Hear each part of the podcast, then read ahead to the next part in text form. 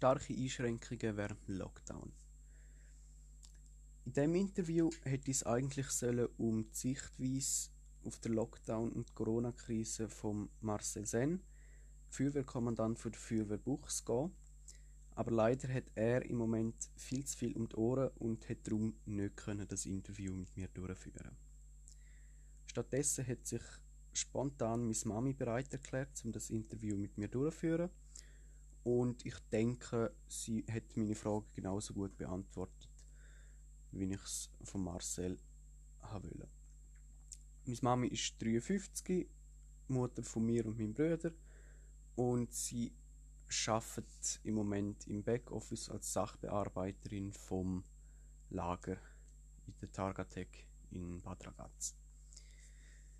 Was mich an ihren Aussagen erstaunt hat, ist eigentlich nur der Punkt mit der Umwelt gewesen.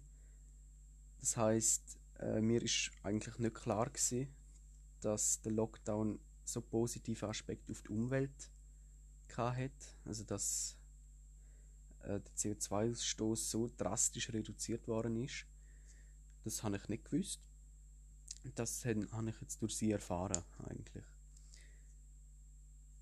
Ähm, ich habe gemerkt, dass es weniger Verkehr auf der Straße hat, finde ich auch gut. Das könnte von mir aus gerne so bleiben.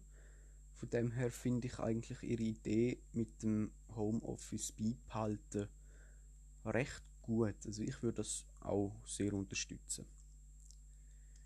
Ich finde auch gut, dass sie ihr Einkaufsverhalten auch will beibehalten jetzt aus der Lockdown-Zeit. Das heißt nur noch einmal in der Woche gehen, weil meistens gehen wir eh zusammen und es spart einfach hohe Zeit und Geld, wenn wir nur einmal in der Woche gehen, statt zwei, drei, vier Mal. Ich selber habe bei mir im Arbeitsbetrieb keine ähm, Veränderungen an sich. Wir haben die ganze Zeit voll durchgeschafft. Das Einzige, was wir hatten, sind die Social Distancing und Hygienemaßnahmen gewesen. Aber sonst ist eigentlich alles wie gehabt gewesen, auch von der Arbeit her und von der Arbeitsmenge her. Äh, zum Schluss noch das Schaffen an dem Interview ist mir eigentlich recht einfach gefallen. Also ich habe recht schnell meine Fragen zusammen und auch das Verschriftlichen von diesen Aussagen hat mir kein Problem bereitet. Also ich habe das Interview aufgenommen und habe dann anhand von der Audioaufnahme den Text verfasst.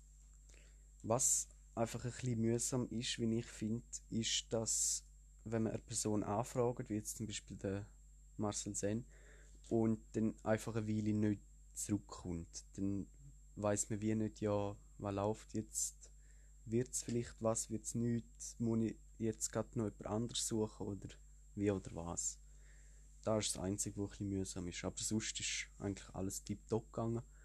Und ich finde es eine coole Erfahrung. Und ich denke, ich werde das für die Zukunft brauchen können.